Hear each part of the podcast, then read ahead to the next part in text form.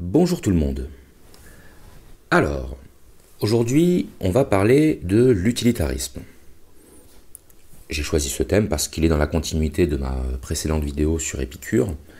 Et euh, bah, je me suis rendu compte que euh, il y avait beaucoup de choses que j'aurais pu ajouter en fait sur le lien entre épicurisme et utilitarisme.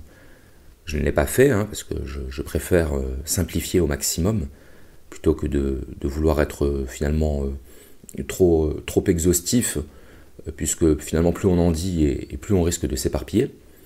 Donc je me suis dit que c'était euh, l'occasion de, faire une vidéo complémentaire sur euh, l'utilitarisme en lui-même. J'ai expliqué dans la vidéo sur l'épicurisme que, l'utilitarisme s'était développé un petit peu dans, la continuité de ce mouvement philosophique. L'utilitarisme est apparu, euh, disons, principalement au XVIIIe siècle, avec Jérémy Bentham, mais en réalité on peut trouver des traces des germes de ce mouvement dans des philosophies antérieures. Je pense par exemple à tout le mouvement euh, empiriste qui s'est développé euh, dès le XVIIe siècle, euh, qui s'est prolongé au XVIIIe sous l'influence de quelqu'un comme David Hume par exemple. Et dans l'empirisme, on trouve ce qui va féconder la pensée utilitariste.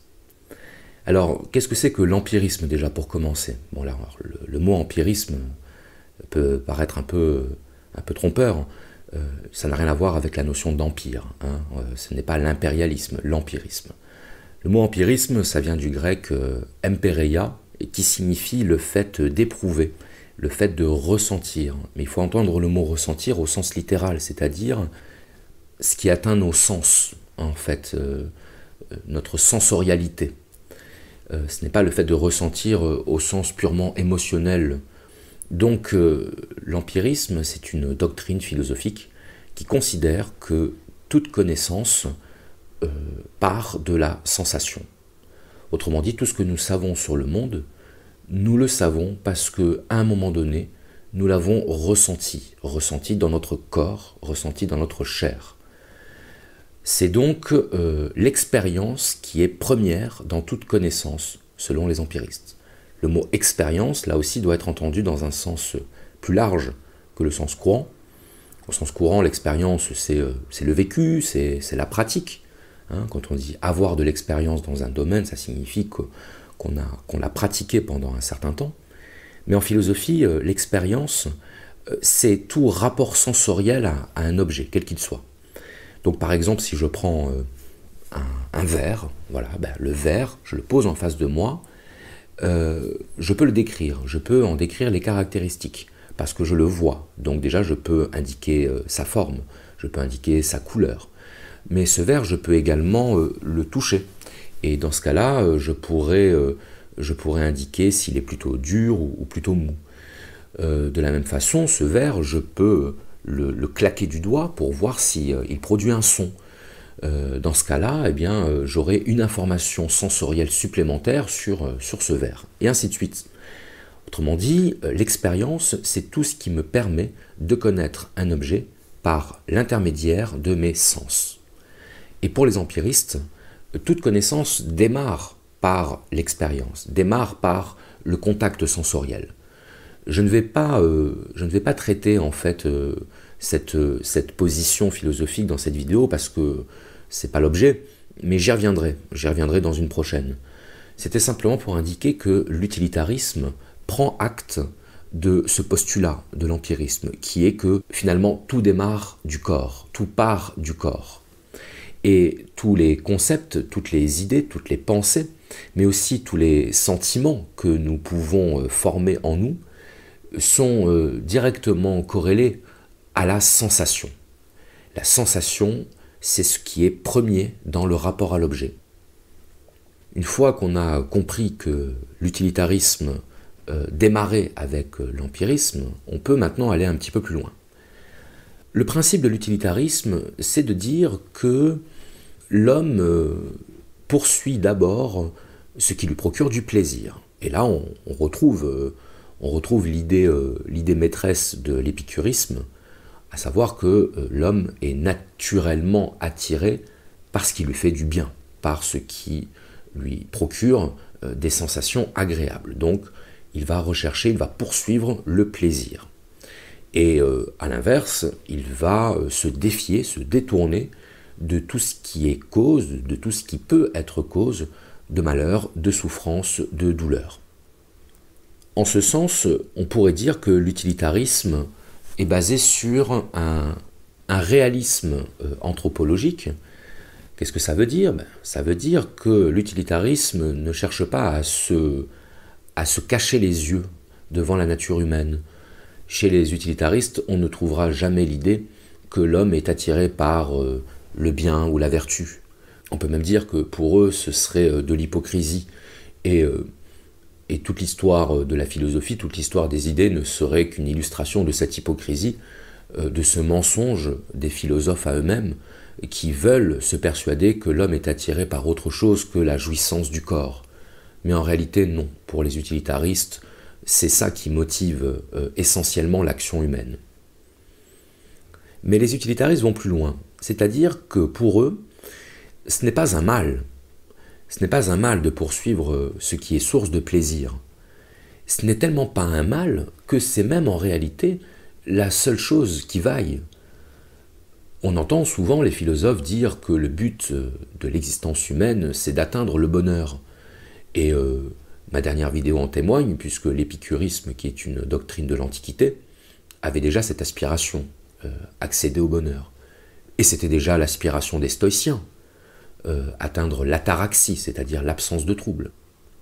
Jérémy Bentham va donc considérer que le but de l'existence humaine, c'est la quête du bonheur, mais pour lui, le bonheur se réduit, se résume à la jouissance physique. Si je voulais être un petit peu plus subtil, je dirais que pour Bentham, il n'y a pas de distinction à faire entre le plaisir du corps et le plaisir de l'esprit. Si vous préférez, pour vous donner un exemple un peu concret, euh, que l'on trouve du plaisir et du bonheur en euh, plongeant les doigts dans la confiture pour les lécher, ou qu'on trouve son bonheur et son plaisir dans euh, la lecture d'un poème, pour Bentham, finalement, peu importe. C'est une distinction qui, sortie du cadre théorique, n'a plus aucune répercussion. Le plaisir est le plaisir, le bonheur est le bonheur. Pour Bentham, le plaisir, c'est le bonheur, et le plaisir ne se discute pas. De ce point de vue-là, il n'y a pas chez Bentham une hiérarchie des plaisirs. Il n'y a pas une distinction, une séparation entre ce qu'on pourrait appeler des plaisirs nobles et des plaisirs vils. À partir du moment où l'individu éprouve du plaisir dans une action, il faut considérer que ce plaisir se justifie de par son existence même. On voit donc que l'utilitarisme est euh, en quelque sorte basé sur euh, un subjectivisme, euh, c'est-à-dire le fait que tout se ramène au sujet, à l'individu, on dit souvent des goûts et des couleurs, on ne discute pas. Ça signifie que si j'ai une préférence esthétique ou gustative, eh bien, personne ne pourra me convaincre que ma préférence est fausse. Si je dis euh, que j'aime la viande rouge et que quelqu'un me dit que j'ai tort, je continuerai à aimer la viande rouge. Vous voyez ce que je veux dire. Hein. Euh, le goût et la sensibilité sont une affaire de subjectivité, c'est-à-dire une affaire individuelle. Pour Bentham, euh, ce n'est pas un problème. Ce n'est pas un problème, puisque après tout, si tout démarre avec le corps, si tout démarre avec l'expérience sensorielle, eh il faut bien admettre que chaque individu soit le, son propre baromètre, le baromètre de euh, son plaisir, de son bonheur. Hein. Alors, je n'ai pas développé hein, cette, cette identification du plaisir au bonheur chez Bentham, tout simplement parce que lui-même ne la développe pas, il explique en fait que le mot bonheur n'est qu'une abstraction un petit peu ronflante, une sorte d'intellectualisation et de conceptualisation de quelque chose qui en réalité est beaucoup plus basique primitif, qui est le plaisir. Maintenant, que faire avec ça? Que faire lorsqu'on a dit que le but de la vie était la recherche du plaisir et que chacun était euh, finalement le propre, le propre décideur de son euh, plaisir individuel? Eh bien, Jérémy Bentham va essayer de mettre en place un système qui soit à la fois philosophique mais aussi euh, politique, pour savoir comment faire émerger une société heureuse. Hein. Partons du principe que si le but de l'existence individuelle c'est la poursuite du bonheur individuel, eh bien le but de l'humanité euh, c'est la recherche du bonheur euh, universel. Alors comment poser les fondements de cette société du bonheur universel? Eh bien, euh, simplement en rappelant quelques principes. Le système euh, conçu par euh, Bentham n'est pas en réalité un système moral. Pourquoi? Parce que pour lui, étant donné que seul le plaisir est à considérer, toute autre considération serait superflue. Ce qu'on appelle la morale dans nos termes actuels, c'est un ensemble de règles que l'on doit suivre pour se diriger vers ce qu'on appellera le bien ou la vertu. Par exemple, on dira qu'il est mal de blesser quelqu'un ou de tuer quelqu'un. Il est mal de voler. Il est mal euh, d'abuser de la faiblesse de quelqu'un, etc., etc. Eh bien, pour Bentham, cette idée-là, elle n'a aucun sens. Elle n'a aucun sens parce qu'en fait, elle n'est qu'une émanation de l'esprit, une émanation de la pensée, mais qui n'a aucune prise avec euh, la réalité, la réalité du monde et la réalité de la nature humaine. C'est une abstraction qui ne sert qu'à euh, masquer, qui ne sert qu'à travestir la réalité de cette nature humaine. Et ce que dit Bentham, c'est que ce que nous appelons bien, ce que nous appelons vertu au sens moral du terme, ce n'est que la forme déguisée de ce qui constitue en réalité pour nous un bonheur et du plaisir.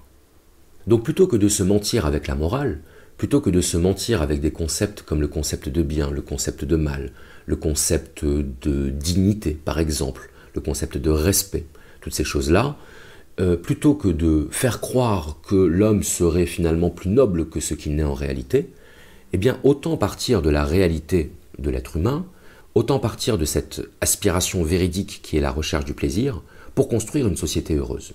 Parce qu'après tout, nous dit Bentham, dans une société où tout le monde serait heureux, euh, on ne se poserait pas de questions morales. En réalité, la morale euh, est d'abord conçue comme un moyen d'atteindre le bonheur. Ce qui est suggéré dans la morale, c'est que si chacun respecte les règles de la morale, tout le monde sera heureux, en tout cas le plus grand nombre. Par exemple, le fait de dire qu'il ne faut pas tuer quelqu'un, c'est parce que euh, ça produirait de la souffrance. La souffrance de celui qui serait tué, hein, s'il meurt avec souffrance, la souffrance également de ses proches qui perdent un être cher, et euh, on peut s'apercevoir que pour toutes les règles morales, à chaque fois, il s'agit d'éviter une souffrance. Et que donc, après tout, la morale ne serait qu'une espèce de, convention qui ne reposerait euh, sur euh, rien de réel, sur rien de tangible, mais qui aurait pour effet, qui aurait pour résultat de diminuer autant que faire se peut la souffrance de l'humanité. Donc si la morale a pour but le bonheur de l'humanité, bien autant enlever tous les intermédiaires. Et la morale est un intermédiaire, selon Bentham, qui doit être écarté. Je me souviens euh, avoir lu un, texte de Bentham dans lequel il écrivait que la notion même de, de dignité était une absurdité montée sur des échasses. La notion de dignité, selon Bentham, ne repose sur rien. Tout simplement parce qu'on n'en trouve aucune trace dans la matière, on n'en trouve aucune trace non plus dans l'expérience. Et qu'à partir de là, euh, il n'y a, pas lieu de postuler euh, l'existence d'une telle notion, en tout cas il n'y a pas lieu de postuler euh, sa légitimité, sa pertinence. Pour Bentham, ce qu'on appelle la dignité, ce n'est rien d'autre que l'effet produit dans notre corps par ce que l'on considère comme étant des atteintes à cette à cette euh, prétendue dignité. Si vous voyez quelqu'un souffrir en face de vous, quelqu'un que l'on est en train de, massacrer physiquement, vous allez éprouver euh, une souffrance, une souffrance intérieure. Euh, cette souffrance, on peut l'associer au, phénomène d'empathie, qui est un phénomène qu'étudient certains, certains scientifiques, notamment certains neurologues, et qui explique que en réalité l'empathie est une réaction physiologique euh, presque une réaction de survie, puisque euh, on ne peut pas euh, supporter l'idée de, voir quelqu'un souffrir, puisqu'on sait très bien que cette souffrance si elle nous arrivait, serait proprement insupportable.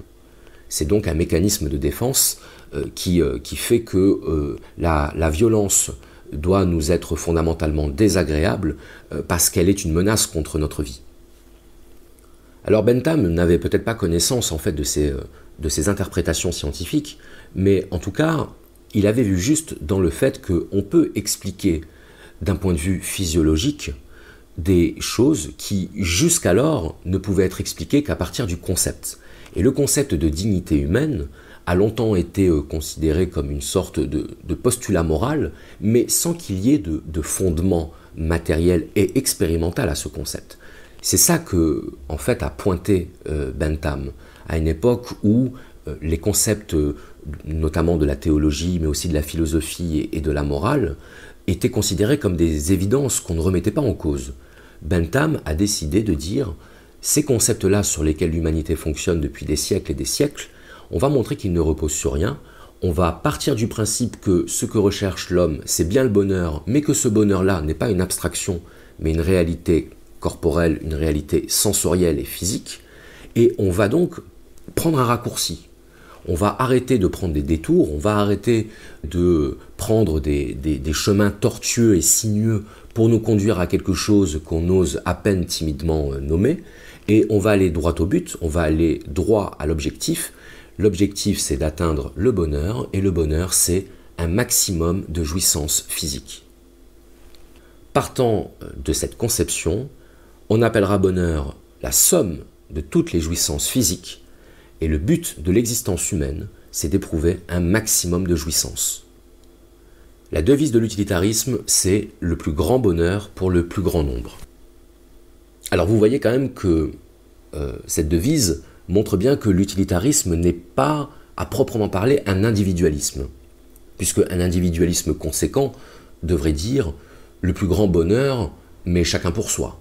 Là, il s'agit de dire le plus grand bonheur pour le plus grand nombre. Autrement dit, il, euh, il incombe à chaque individu de travailler non seulement à son propre bonheur, puisqu'il fait partie de l'humanité, mais aussi au bonheur de son prochain, au bonheur des autres puisque euh, peu importe qui éprouve du plaisir, peu importe qui est heureux, à partir du moment où il y a du plaisir, à partir du moment où il y a du bonheur. Voilà pourquoi euh, l'individu n'a finalement pas un, si grand statut dans la philosophie utilitariste, puisque l'individu en vaut un autre, et qu'après tout, du moment que quelqu'un est heureux, on se fiche de savoir qui est heureux. Et ça peut être aussi bien soi que les autres, même si évidemment Bentham euh, reconnaît que on travaille d'abord à notre bonheur individuel, mais dans une perspective utilitariste globale, c'est-à-dire collective, voire politique, ce qui compte, c'est le plus grand bonheur du plus grand nombre, c'est-à-dire qu'un maximum de plaisir soit éprouvé.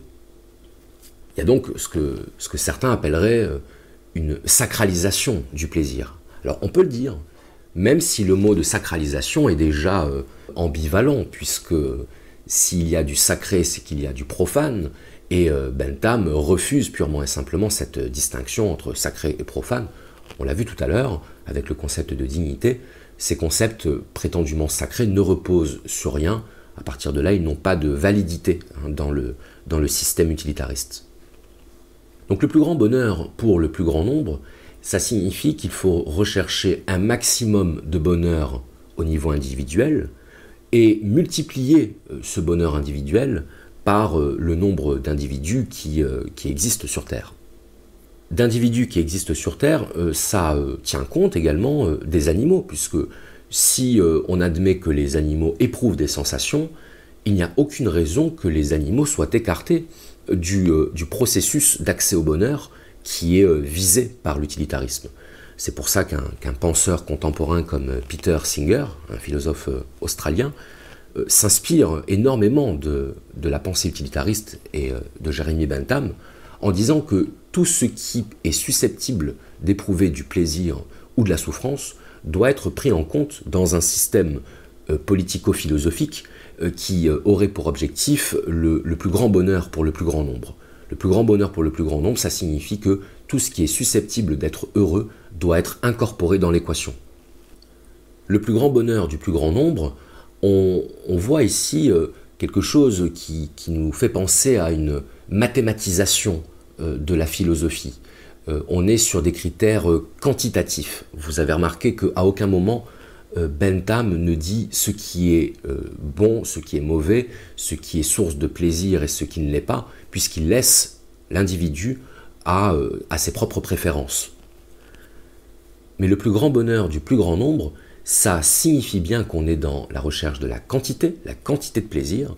On va donc être dans une arithmétique euh, du plaisir et dans une arithmétique morale. Et ça, c'est une idée qui souvent est assez bien comprise lorsqu'elle est énoncée de manière abstraite, comme je viens de le faire, mais qui, euh, va soulever quelques difficultés à partir du moment où on va prendre en considération euh, ses répercussions pratiques. Alors, quelques exemples pratiques de, cette prescription euh, utilitariste. On va prendre une situation. On va prendre le cas d'un homme euh, qui serait, euh, disons, un, arrivant dans un, dans un, village, dans une communauté. C'est un étranger, en fait, qui, qui entre dans une communauté. Et supposons que tous les membres de la communauté soient d'accord pour tuer cet individu, cet étranger qui n'a rien à faire ici. Imaginons qu'ils décident de, mettre leur, euh, leur, dessin à exécution et qu'ils se ruent sur lui et, le tuent physiquement. Dans ce cas-là, qu'est-ce qui se sera passé? Eh bien, on aura eu un individu qui euh, se sera fait tuer sous les coups d'une multitude d'autres individus, qui aura souffert jusqu'à mourir. Bien, cette souffrance, euh, on peut imaginer qu'elle a dû être assez considérable. La seule chose, c'est qu'elle n'a été éprouvée que par un seul individu, celui précisément qui s'est fait tuer. Maintenant, imaginons que euh, cette communauté de villageois soit au nombre de 200, 300, 500, et que même si tous ne participent pas euh, de manière directe à sa mort, à sa mise à mort physique, eh bien au moins y assiste-t-il avec une certaine jubilation. Dans ce cas-là, qu'est-ce qu'il s'est passé? Eh bien on a une communauté d'environ 500 euh, personnes qui aura éprouvé du plaisir dans euh, le spectacle de la mort d'autrui. Et si on multiplie euh, chacune de, ces petites jubilations par le nombre de villageois, eh on va obtenir un indicateur de bonheur qui sera très largement supérieur à la souffrance qu'aura éprouvé celui qui s'est fait tuer. Dans ce cas-là, qu'est-ce qu'on a? Eh bien on a un acte que la morale qualifierait euh, sans aucune ambiguïté euh, de mal. La morale nous dirait par exemple que dans ce cas précis, les villageois ont nié la, dignité de la personne humaine euh, qu'ils massacraient et que donc on a affaire à un acte purement et simplement immoral. Autrement dit, la morale ne pourra pas justifier à aucun moment la mise à mort de cet individu c'est une question de principe, c'est-à-dire que ce n'est pas quelque chose qui se discute. Maintenant, euh, quel serait le point de vue des utilitaristes? Eh bien, il faut imaginer que l'utilitariste, c'est quelqu'un qui arrive, disons, euh, à la fin de la bataille, et qui euh, prend un petit carnet sur lequel il va noter le taux de souffrance qui a été produit dans ce lieu, et le taux de plaisir qui a été produit sur ce même lieu. Et donc, euh, il va procéder à une petite analyse, à un petit calcul, et à la fin de son calcul, il va statuer que cet acte était bon parce qu'il a produit plus de plaisir que de souffrance. En d'autres termes, peu importe ce que dit la morale sur le bien ou le mal que représente telle ou telle action, peu importe que ce soit jugé bien ou mal, la question c'est de savoir est-ce que ça a produit plus de plaisir ou plus de souffrance? Si la réponse c'est ça a produit plus de plaisir, eh bien il faut admettre que cet acte était bon. S'il a produit plus de souffrance, il faut admettre que cet acte était mauvais. Point. C'est tout, c'est terminé, ça s'arrête là. Il n'y a aucune autre forme de légitimation, il n'y a aucune autre forme de justification d'un acte que ce simple calcul qui consiste à déterminer si un acte a été plus bénéfique ou plus maléfique. Donc on récapitule. Comme ça, je vous laisse un peu reprendre vos esprits. Les utilitaristes partent du principe que tout démarre avec le corps et que, de manière fondamentale et primitive, tout rapport avec le monde n'est qu'un rapport sensoriel. Partant de ce principe, on ajoute le fait que l'homme est attiré par ce qui le rend heureux et que c'est une très bonne chose, puisque le bonheur doit constituer le but, la finalité euh, de l'humanité. Bentham ne prend pas vraiment la peine de justifier ce postulat, tout simplement parce que pour lui, ce postulat se justifie par lui-même et de lui-même. C'est-à-dire qu'il suffit d'observer les hommes pour se rendre compte qu'ils poursuivent le plaisir, qu'ils poursuivent la jouissance et qu'ils fuient euh, la souffrance. Dans ce cas-là, on part de la réalité, hein, c'est ce fameux réalisme anthropologique, et on l'accepte, on essaye simplement de savoir ben, comment on peut faire pour favoriser hein, cette quête du bonheur. Et étant admis que ce qu'on appelle le bonheur se réduit en réalité au, plaisir et à la jouissance du corps, eh bien, on va mettre en place un, système, législatif qui va consister à atteindre le plus grand bonheur du plus grand nombre, autrement dit, à favoriser, à maximiser la jouissance étant éprouvée par l'ensemble des êtres sensibles. Le reste n'est qu'une illustration pratique de cette doctrine. L'exemple que j'ai pris tout à l'heure euh, était une illustration parmi d'autres, hein, on pourrait en prendre beaucoup d'autres. Par exemple, si on pose la question euh, que pensent euh, les utilitaristes du vol, le fait de voler quelque chose ben, Un utilitariste conséquent répondrait Mais t'as rien compris, puisqu'on vient de t'expliquer qu'un acte n'est ni bon ni mauvais a priori, il l'est toujours de par ses conséquences en termes de souffrance ou de bonheur. L'utilitarisme est ce qu'on appelle un conséquentialisme. Le conséquentialisme, c'est toute doctrine morale qui euh, juge une action à partir de ses conséquences et non pas à partir des principes qui la motivent. Donc si on commence à demander aux utilitaristes ce qu'ils pensent de tel ou tel acte, ils auront toujours la même réponse, qui sera ça dépend. Ça dépend de quoi? Eh bien ça dépend si tel acte, à tel moment, dans tel contexte précis, a produit plus de bonheur ou plus de malheur. Et lorsqu'on aura fait le calcul, on pourra dire a posteriori si cet acte était bon ou mauvais.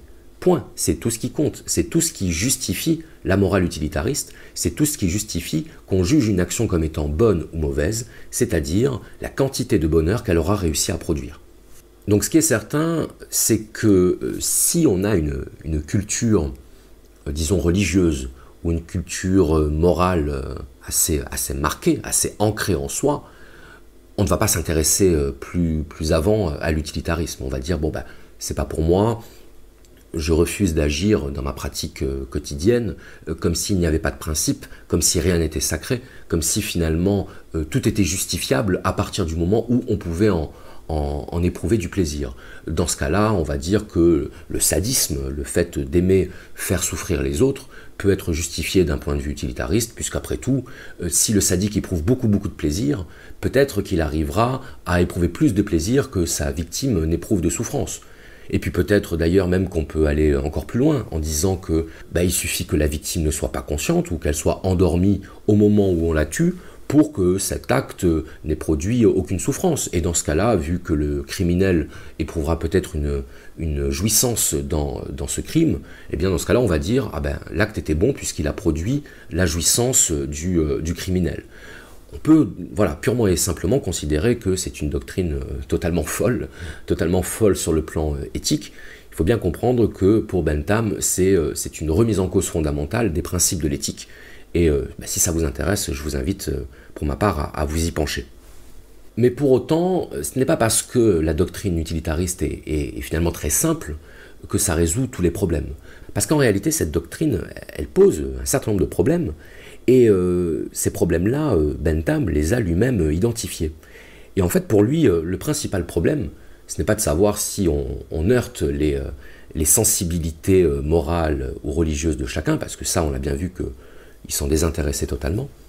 La question c'est de savoir mais comment faire pour déterminer la quantité de plaisir et la quantité de souffrance, et surtout comment faire pour savoir laquelle gagne à la fin?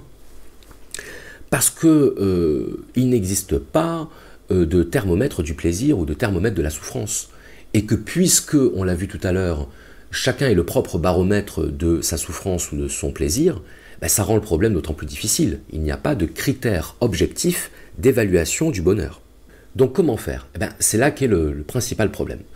Alors euh, Bentham euh, euh, résout, sans le résoudre, ce problème simplement en, disant que chacun possède une, rationalité. Et la rationalité, qu'est-ce que c'est? Ben, C'est précisément la, la capacité à faire des, calculs, à faire des comparaisons, à faire des évaluations, et que euh, chacun doit être le propre géomètre euh, de son plaisir et, de sa souffrance. Là encore, il donne quelques exemples. Euh, bah, il prend l'exemple de, celui qui, s'enivre le soir et qui finalement va subir des, effets négatifs de de cette ivresse. Ça rejoint l'exemple que j'avais donné avec l'épicurisme, où euh, si euh, je prends du plaisir à, boire du vin, euh, j'éprouverai en contrepartie de la souffrance au réveil. J'aurai un, mal de crâne qui pourra peut-être me faire regretter le, plaisir que j'ai éprouvé la veille. Bentham va reprendre cette idée qu'on appelle le, calcul hédoniste. Hédoniste, ça, vient du grec puisque ça, désigne tout ce qui concerne la sensation. L'hédonisme, en fait, c'est la recherche du, plaisir des sens. Et euh, une philosophie hédoniste, c'est une philosophie qui se donne pour objectif euh, de maximiser, euh, d'optimiser les, jouissances du corps. Donc le calcul hédoniste, c'est le procédé par lequel chacun est amené à comparer par anticipation la quantité de plaisir et la quantité de déplaisir que produira telle action. Donc sur l'exemple de l'ivresse, Bentham va cocher la colonne des plus en disant que l'ivresse est une sensation agréable. Et puis dans la colonne des moins, il va, euh, bah, noter d'autres choses. Par exemple, euh, on pourra dire euh, le mal de crâne le lendemain. Et puis également la, réputation qu'entraîne le, fait de, s'enivrer. Hein, bon, alors on est au XVIIIe siècle, hein, on s'est peut-être un petit peu libéré par rapport à ça, mais dans tous les cas, le fait d'avoir une réputation d'homme ou de femme qui boit, c'est quelque chose qui peut être pénalisant sur le plan social. À partir de là, ça doit être pris en compte finalement dans ce petit calcul hédoniste. Donc on va le mettre dans la colonne des moins. Et puis il faudra également penser à la souffrance qu'on cause parmi nos proches qui, euh, qui peuvent justement être heurtés par ce comportement, euh, par cette, cette, recherche de l'ivresse. Eh bien cette souffrance de nos proches, on va là encore la prendre en compte et la mettre dans la colonne des moins. Et puis on peut également euh, euh, parler du fait que ben, euh, acheter de l'alcool, c'est euh, dépenser de l'argent, de l'argent qui finalement pourrait être placé dans des choses, dans des choses plus, utiles pour notre bonheur personnel. Donc cette perte d'argent est elle aussi à prendre en compte et à mettre dans, la colonne des moins. Au final, on se retrouve avec un, calcul, avec une balance, une balance des plaisirs et des peines, hein, des plaisirs et, et, de la souffrance, qui va pencher plutôt du côté des peines, et qui donc va nous indiquer que, bien, à bien y regarder euh, et, tout bien considérer, ce plaisir n'en valait pas la peine. Il n'en valait pas la peine, pourquoi? Parce qu'il a finalement produit plus de conséquences négatives en termes de bonheur euh, que de conséquences positives. Et à partir de là, eh bien, on va considérer que s'enivrer n'est pas une bonne idée. S'enivrer est quelque chose qui doit être euh, écarté d'un point de vue utilitariste. Donc vous voyez que on n'est pas parti d'une conception morale a priori sur l'ivresse. On n'est pas parti, par exemple, de l'idée que l'ivresse peut traduire euh, une faiblesse, euh, une incapacité à surmonter la réalité, un besoin d'évasion qui traduit une inaptitude euh, à la réalité, un, manque, une sorte de comportement pathologique. On n'est pas parti de tout ça. Parce que tout ça, pour les utilitaristes, ce sont des a priori euh, qui n'ont rien à faire dans, le calcul hédoniste, qui est le, seul critère d'évaluation euh, du bien fondé ou du mal fondé d'une action. On est simplement parti de l'idée que si cette action avait produit plus de plaisir que de souffrance, elle aurait été bonne, mais que comme ce n'est pas le cas, c'est toujours le réel qui statue en dernier lieu, elle doit être considérée comme mauvaise. Alors vous aurez sans doute été interpellé par le titre de la vidéo, qui est l'utilitarisme, euh, jouir sans entrave. Évidemment, j'étais un petit peu provocateur en, choisissant ce titre, puisque jouir sans entrave, je fais évidemment référence à un, slogan de, mai 68, mais ça se justifie puisque les événements de mai 68, dans leur partie euh, étaient euh, largement inspirés en fait des, principes de l'utilitarisme, basés sur la libéralisation des mœurs, puisque des mœurs conservatrices et contraignantes euh, constituerait un, obstacle euh, à l'accès au bonheur. Voilà pourquoi euh, la, philosophie de mai 68 est elle aussi une, philosophie hédoniste. Mais je disais que j'ai été un petit peu provocateur, parce que si on veut bien être un, petit peu plus subtil, en réalité, il y a des entraves à la jouissance dans, l'utilitarisme, mais ces entraves ne sont que logistiques, euh, elles ne sont que fonctionnelles. Euh, c'est-à-dire que la seule entrave à un plaisir, c'est la quantité de souffrance que ce plaisir sera susceptible d'occasionner, auquel cas il peut ne pas en valoir la peine.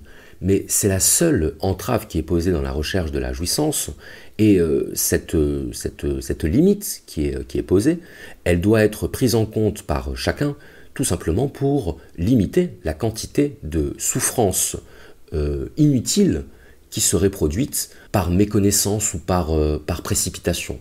Vous voyez l'idée que ah, j'ai quelque chose qui me fait envie, je vais le consommer parce que ça va me procurer du plaisir, d'accord, mais à ce moment-là, je ne pense pas aux répercussions négatives qu'il peut y avoir. Et donc, euh, je, ne fais pas le travail que je suis censé faire dans une perspective utilitariste, qui est de procéder à ce calcul des plaisirs et des peines avant de, de me décider. Mais hormis cette entrave euh, purement technique, en réalité, euh, il n'y a pas, d'obstacle à la, poursuite du plaisir et à la poursuite de la jouissance. Je terminerai cette vidéo en, en essayant de mettre le doigt euh, sur quelque chose. Vous avez remarqué que quand je fais une vidéo de philosophie, je choisis un thème. ça peut être un auteur, ça peut être un mouvement ou ça peut être un concept, peu importe. Mais dans tous les cas, mes vidéos vous arrivent sous une forme fragmentée. Euh, j'aimerais bien être en mesure de faire une sorte de d'hyper vidéo, de vidéo, euh, globale qui euh, intégrerait tout ce que j'ai à vous dire, mais bah, c'est difficile pour ne pas dire impossible. Mais si on observe un petit peu le mouvement qui est décrit au fil de l'histoire, au fil de l'évolution humaine, on s'aperçoit que certains principes euh, qui gouvernaient la pensée euh, dans l'Antiquité ont été euh, progressivement rejetés, progressivement écartés, et ça donne une assez bonne indication sur, l'évolution de nos sociétés. On a vu que chez les Grecs, il y avait une notion fondamentale qui était la notion de modération, la notion d'équilibre, de, tempérance. Hein. on, trouve également ce mot dans les textes de philosophie. Et progressivement, cette idée de, modération a été considérée comme quelque chose qui ne, reposait euh, sur rien de réel, sur rien de concret, sur rien de matériel, rien qu'on ne pouvait mesurer. Donc on a eu euh, une évolution vers une forme de, matérialisme de, la pensée qui allait vers euh, toujours moins d'abstraction, toujours moins de spiritualité dans l'interprétation du monde et, dans la construction des théories philosophiques. Et euh, on s'aperçoit que malgré, euh, cette, cette entreprise euh, de démolition de la sphère spirituelle, la spiritualité en réalité n'a pas disparu. On pourrait dire que la spiritualité a investi le champ matérialiste au sens où les, principes euh, de ce matérialisme, c'est-à-dire de ne considérer que, le corps et, que ce qui a une, existence matérielle, bah, ces principes ont, fini par revêtir une forme euh, quasi religieuse. Ce que j'appelle religieux, euh, c'est précisément la distinction entre le, sacré et le profane. Alors, euh, ces mots de sacré et de profane, ils ne sont pas employés directement euh, par les représentants de, ce matérialisme. Mais en même temps, euh, est-ce qu'on pourrait s'attendre à ce qu'ils emploient ces termes, puisque précisément pour eux, la spiritualité n'a pas sa place? Alors, le meilleur moyen en fait de répondre à la question, c'est d'observer la manière dont ils se positionnent par rapport à, ces principes matérialistes et de se demander si, pour eux, ces principes-là sont intangibles. Euh, ces principes-là euh, sont finalement des dogmes, c'est-à-dire des choses en lesquelles on adhère et qu'on ne remettra en cause sous aucun prétexte, puisque les remettre en cause, ce serait enfreindre la raison, des choses comme ça. Est-ce que le concept de raison, est-ce que le concept de matière sont des concepts sacrés ou pas? Et si la réponse est oui, si la réponse est oui dans la manière dont ces, euh, ces concepts sont, défendus avec euh, ardeur, on pourra considérer que le matérialisme peut aussi revêtir une forme spirituelle, voire euh, religieuse. Et si, à l'inverse, on observe que ces concepts, ces principes du matérialisme peuvent être discutés, peuvent être contestés, peuvent être contredits sur le plan de l'argumentation philosophique, dans ce cas-là, on pourra considérer que ce matérialisme n'a pas, une forme religieuse et qu'il peut être débattu en tant que, position philosophique. Voilà, j'avais envie de, conclure sur cette interrogation et en espérant que cette vidéo vous aura intéressé, je vous rappelle que vous avez le devoir, le devoir absolu, de vous abonner à ma nouvelle chaîne, Le Précepteur. Le lien est dans la description. Et je précise que vous avez le devoir tout aussi absolu de partager vos réactions dans les commentaires. J'ose espérer que euh, entre commentateurs, euh, vous, saurez, euh, vous saurez vous répondre les uns aux autres, vous saurez vous considérer les uns les autres et peut-être faire émerger des, pistes de réflexion qui me feront avancer et qui me donneront des idées de nouvelles vidéos. Je vous remercie pour votre attention, je vous dis à très bientôt.